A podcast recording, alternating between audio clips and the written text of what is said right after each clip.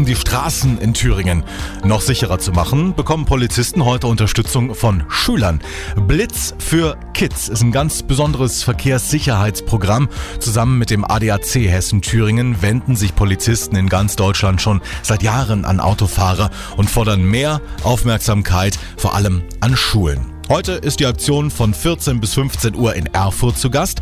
ADAC-Sprecherin Manuela Türoff ist bei mir am Telefon. Wie läuft das nachher ab? Es werden vor der Grundschule am Wiesenhügel Polizeibeamte der Polizei Erfurt stehen, die Nachwuchsbeamte dabei haben. Das sind Viertklässler aus der Grundschule und zusammen wird die Geschwindigkeit von den Autofahrern überprüft.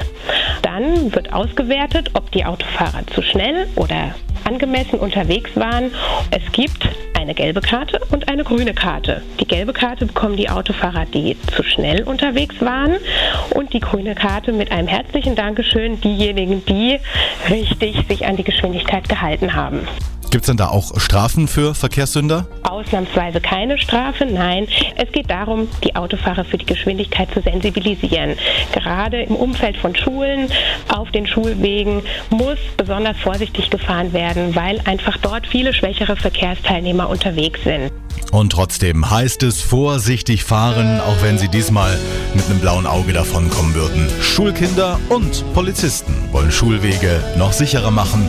Heute von 14 bis 15 Uhr vor der Grundschule am Wiesenhügel in Erfurt. Records.